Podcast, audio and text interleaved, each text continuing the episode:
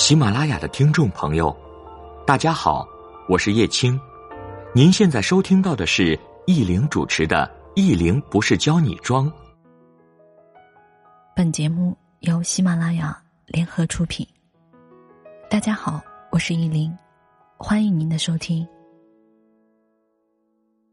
在新的一年，祝大家新年顺顺利利，一切都好。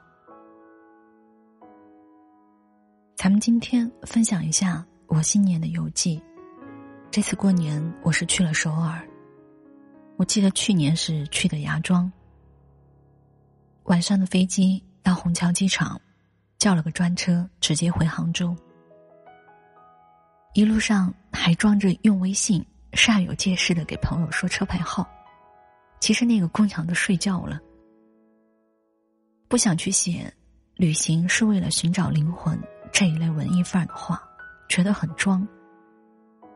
每年都会一个人出去玩几趟，也感谢现在的工作时间自由。出行从来不跟团，因为你感受不到当地真实的风景。旅行团一天多个景点的节奏，我也适应不了。为什么会独自出行？是想更好的锻炼自己独处的能力，学会真正的随遇而安。常常出差的人，其实去哪里，不过是换了一个城市而已。一个人静下来的时候，你才会思考，才会和自己心灵对话，才会去反省。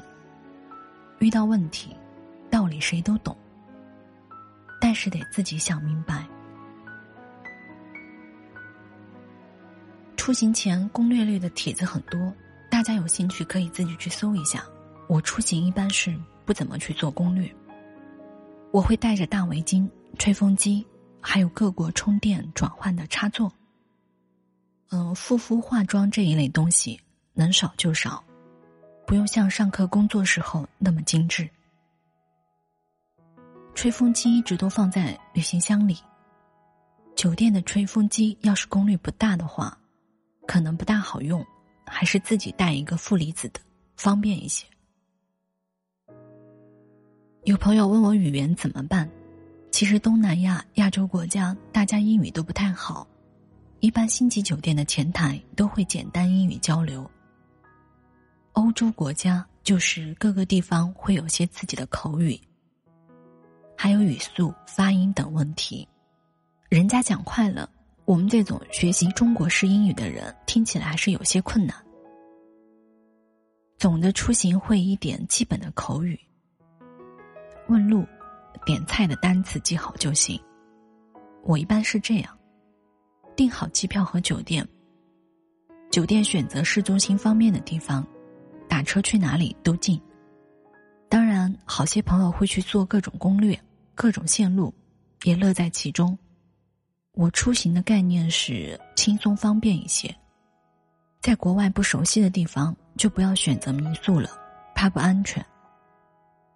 在酒店早上自然醒，让前台在卡片上写好今天要去的景点。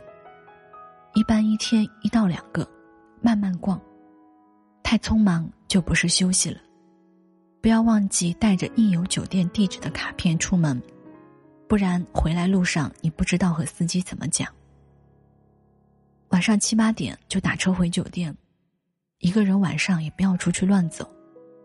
前台的姑娘穿着韩服，我拍了个照片。如果是去韩国的话，免税店都可以不用逛，在乐天免税店官网下单就行，都是机场回来提货。韩国免税店购买的主力应该是我们中国人，都是土豪。雪花秀和厚的专柜太多人了，和很多地方的免税店相比，日上的价格还是不错的。就是简单买点化妆品的话，上海机场日上就行。包包、衣服一类，韩国免税店的价格也不错。买手表，去日本旅游吧，选择多一些。韩国的衣服，要是真正追求质感的朋友就不用买了。明洞也是一大景点，各种化妆品小店，会有说中文的都写着退税打折等字样。可能咱们中国人都太有钱了出去就使劲买。我拍的好些照片放在公众微信上咱们这个音频就展示不出来了。前几年出去玩很多时间也花在买买买上慢慢的就不会了会花更多的时间去感受当地人的生活。在一些旅游城市，治安都不错，人都很热心。打车去了三清洞，中途想问司机，回来的时候我在哪里打车，车辆会多一些。但是语言不通，司机还特意找了一位。会英语的韩国人给我说在哪里打车。大家出行可以下载一个出国翻译官的 APP。后来那位韩国人还问我其他有没有需要帮忙的地方，都挺好。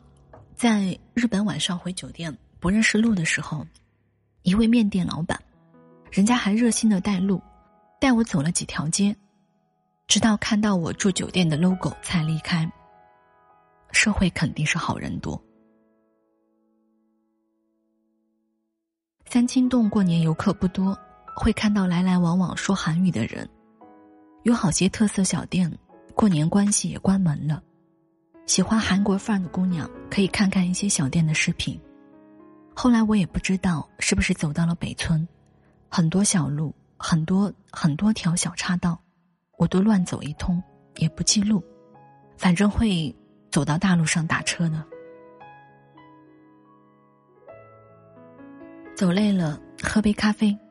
一般游客多的地方，咖啡馆会有中文字样。我看一些有有特色的小咖啡馆就没有，人家都说韩语，英语也交流不了。我很聪明的用 A P P 翻译了韩语的拿铁。这全皮的咖啡店不错，顺带放充电器在上面拍个照。第三天去了景福宫国立民俗博物馆。去一个城市，一定要去看看他的博物馆，这样也有助于丰富历史知识。中韩文化有很多相似的地方，在博物馆也看到好些中国古代用的器皿。去过好些地方，遇到可以寄明信片的时候，都会给一个地址，寄上一张。愿你。一切安好。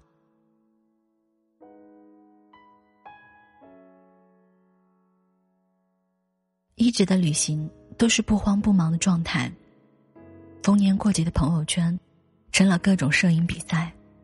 朋友圈的生活可能不是真正的生活，大家都在展示好的一面。也见过一些人为了所谓的嘚瑟，不惜打肿脸充胖子。其实生活是自己的。过得怎样和他人无关。做能力范围内的事儿，若羡慕人家的好，不妨先看看自己手里的底牌，想想该怎么努力，该怎么准备。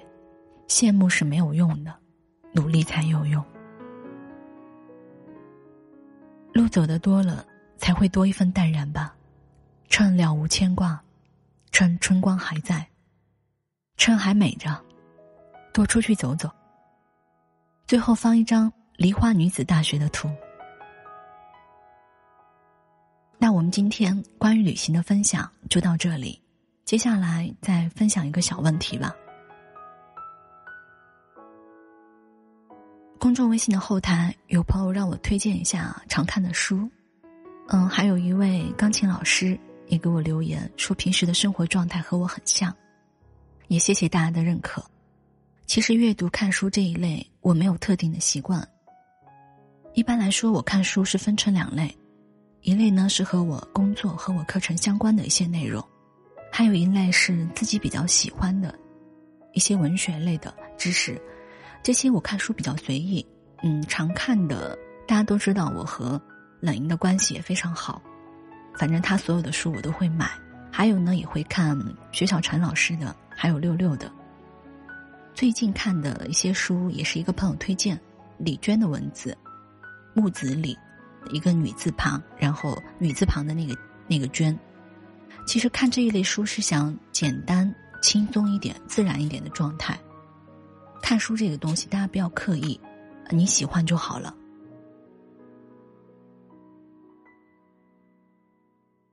那我们今天的分享就到这里，愿你一切安好。